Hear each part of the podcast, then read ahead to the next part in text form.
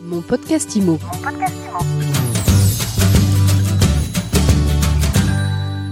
Bonjour et bienvenue dans ce nouvel épisode de mon podcast IMO. Depuis quelques jours, la grogne monte chez les acteurs du logement, le marché est bloqué, les crédits sautent au point mort, les Français n'arrivent plus à se loger et les professionnels de la promotion du logement, du bâtiment trinquent. Alors ils attendaient beaucoup justement de la présentation des conclusions du CNR logement. Ça s'était programmé le 9 mai, ça a été reporté. Aujourd'hui tout le monde râle, il y a une lettre ouverte qui est partie à Emmanuel Macron la semaine dernière. Dans la foulée, Gabriel Attal, ministre des Comptes publics, a évoqué la nécessité, c'était peut-être pas le bon timing, de procéder à des coupes budgétaires dans le logement. Le président d'Action Logement a pris la parole lui aussi pour évoquer le risque d'une bombe sociale. Alors, est-ce que l'exécutif s'y prend bien pour aborder la question du logement? On pose tout de suite la question à Michael Nogal, ex-député de la majorité, président aujourd'hui, fondateur du cabinet de conseil Convergence. Bonjour. Bonjour Ariane. Michael, dites-nous, qu'est-ce qui cloche entre Emmanuel Macron, entre le gouvernement et le monde de l'immobilier? D'abord, Ariane, vous avez évoqué euh, la question du report du Conseil national de la refondation sur le logement que j'ai le plaisir de co-animer. J'ai vu et j'ai constaté que ça avait euh, beaucoup euh, fait parler. la réalité, c'est qu'on on travaille depuis cinq mois maintenant avec plus de 200 acteurs du secteur avec les élus. On est vraiment dans une concertation qui est très très représentative de tous ceux qui interviennent sur le logement au niveau local, au niveau national. Et cette diversité de participants, à mon sens, elle fait la richesse de ce que va être le, Conseil national de la refondation, dont la restitution était prévue du mai, qui finalement aura lieu euh, le 5 juin prochain. Ce qui m'intéresse à moi, au-delà de l'impatience que je comprends hein, des acteurs, c'est savoir comment les propositions qui ont émané de ce Conseil national de la refondation vont être retranscrites et, euh, j'allais dire, dans quel timing elles vont être mises en œuvre. Je partage l'urgence pointée par tous les acteurs. On est dans une situation, j'aime pas parler de crise, même si la situation en 2023 aggrave des choses qui préexistaient déjà. Je prends un exemple, mais le mal logement, Christophe Robert est co-référent de ce CNR logement. La Fondation Abbé Pierre nous alerte depuis des années sur la question du mal logement. Et des réponses ont déjà été apportées depuis 2017 par le président de la République et, la majorité, avec notamment le plan logement d'abord. Si je prends notre exemple, le logement social. On a 5 millions de logements sociaux dans notre pays. On a 2,2 millions de demandeurs en attente de l'attribution d'un logement social.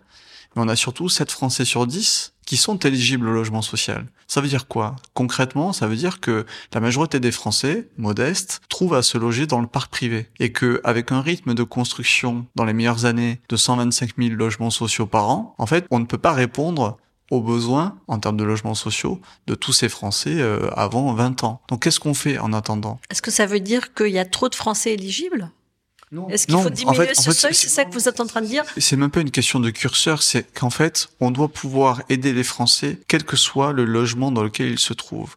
On a des professionnels de l'accompagnement social, les organismes HLM, au-delà de construire et de mettre en, location des logements sociaux, il y a un véritable euh, accompagnement derrière des ménages. Parce qu'on s'inscrit dans un parcours résidentiel et parce qu'on peut espérer que quand on est passé dans le logement social, on en sort à un moment donné, c'est synonyme que la situation euh, s'est améliorée. Un chiffre intéressant, 50% des Français vivent ou ont vécu dans le logement social. Moi, je fais partie de cela, donc ça me ça me touche quand euh, je vois des Français qui ont des difficultés à accéder au logement, mais il y en a aussi qui ont des difficultés et qui donc vont dans le parc privé et du coup consacrent une part de leur budget encore plus importante pour le logement, quitte à, ne pas euh, s'accorder trois repas par jour, aucun loisir, à faire des sacrifices euh, dans leur quotidien, parce que justement le poids du logement est devenu trop important dans leur budget. Donc tout ça, c'est des questions profondes, c'est des questions qui sont structurelles et qui sont aggravées par la situation euh, des coûts de l'énergie, des taux d'emprunt, c'est plus difficile d'accéder au crédit en 2023 que par le passé. On a des contraintes réglementaires liées à la rénovation énergétique liées au zéro artificialisation nette. Tout ça, il faut l'intégrer, mais toujours en ayant à l'esprit que d'abord, il n'y a pas une solution miracle et il n'y a pas un responsable. Moi, pour moi, c'est ça qui compte beaucoup et c'est pour ça que j'ai appelé ma société Convergence. C'est qu'en fait, qu'on soit élu, que l'on soit financeur, que l'on soit bailleur social, que l'on soit promoteur immobilier, entreprise du bâtiment ou artisan, en fait, on a tous un rôle à jouer pour faire en sorte que on ait un maximum de solutions offertes aux Français pour se loger. Et encore une fois, ça évolue Quand on est étudiant, par exemple, comme moi, j'ai fait le mouvement de, Toulouse vers Paris. On a besoin de se loger, on cherche une petite surface. C'est pas évident parce qu'on nous demande des garants. Bref, après, on se met en couple et puis on fonde une famille et donc on a des besoins différents. Il faut que la politique du logement, elle puisse répondre aux besoins des Français tout au long de leur vie. Et encore une fois, les situations économiques, elles peuvent évoluer. En termes de membres de la famille, ça peut évoluer aussi. Et même en termes d'aspiration, on peut vouloir une partie de sa vie habiter dans un appartement ou dans une maison individuelle, à la campagne, à la ville, peu importe. En fait, c'est la diversité des solutions qui est importante. Et il faut que l'État ait prévu tous ces scénarios. L'État avec les collectivités et avec les acteurs, pour moi, c'est vraiment pas l'un ou l'autre, c'est euh, les uns et les autres. Et je pense que euh, ce CNR sur le logement doit nous permettre de dépasser un peu les comment dire les postures et les clivages habituels entre le privé et le public, entre l'État et les collectivités. En tout cas, moi, j'essaie de participer à rassembler tout le monde pour avancer. Qu'est-ce que vous vous dites quand vous voyez la grogne qui monte chez les professionnels? Est-ce que c'est du lobbying? Est-ce que c'est justifié après des années qui ont été fastes? Est-ce que voilà, on demande des, des fonds supplémentaires? En fait, je pense qu'il y a un peu de tout ça, c'est-à-dire que euh, beaucoup d'acteurs économiques subissent de plein fouet une crise qui nous dépasse tous, qui est même internationale. Quand on parle de l'inflation, l'inflation n'est pas que dans le territoire français. Et on voit même qu'elle est plutôt plus maîtrisée en France que dans d'autres pays. Après, dans chaque secteur, c'est différent, qu'on parle de, des loyers, que l'on parle de l'alimentation, bref. Mais il y a des efforts quand même euh, des pouvoirs publics qui sont faits pour atténuer au maximum ces crises sur lesquelles on n'a pas la maîtrise et, dont on ne sait pas déterminer précisément quand est-ce qu'on reviendra à une situation un peu plus euh, acceptable ou en tout cas ce qu'on a connu par le passé.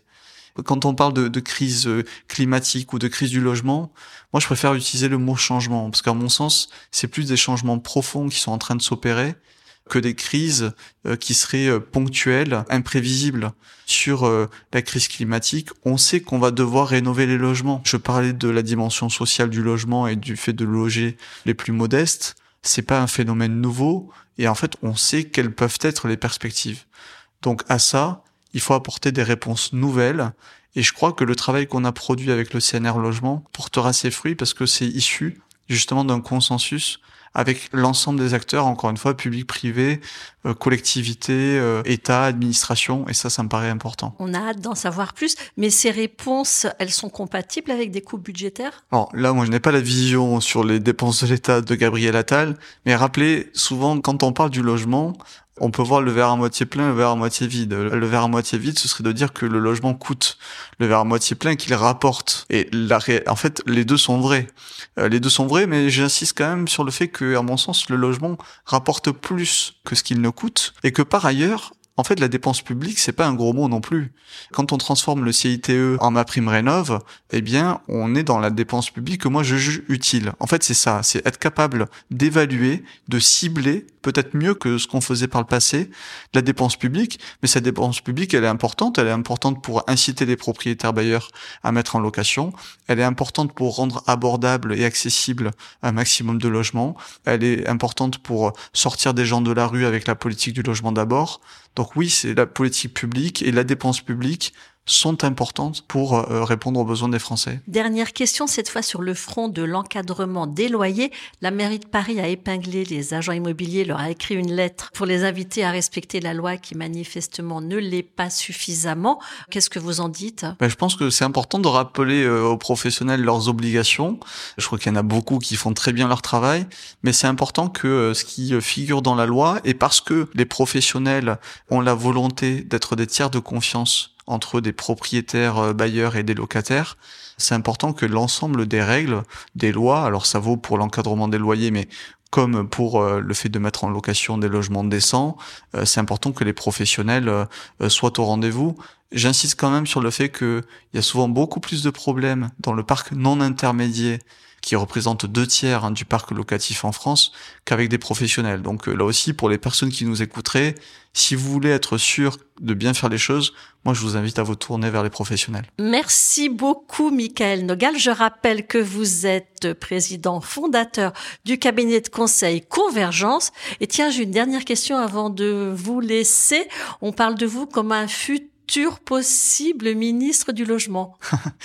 Écoutez, euh, moi, ce qui m'intéresse aujourd'hui, c'est de, de, participer aux côtés de tous les acteurs de l'immobilier euh, à améliorer euh, la situation. Je reste un proche du président de la République et engagé aux côtés d'Emmanuel Macron. Donc, je veux la réussite de son quinquennat. Il a un ministre du logement, Olivier Klein, qui est à la tâche, qui sait pouvoir compter aussi sur mon soutien. Donc, encore une fois, l'essentiel, c'est d'y aller en groupe pour améliorer la situation. Mais pour l'instant, je me consacre à mon activité et, et je suis très heureux dans cette nouvelle vie. Merci beaucoup et je vous dis à très vite pour un nouvel épisode de mon podcast IMO à écouter tous les jours sur MySuite IMO et sur toutes les plateformes et surtout n'oubliez pas, laissez-nous des étoiles, mettez-nous des commentaires, on adore ça. Mon podcast IMO. Mon podcast IMO.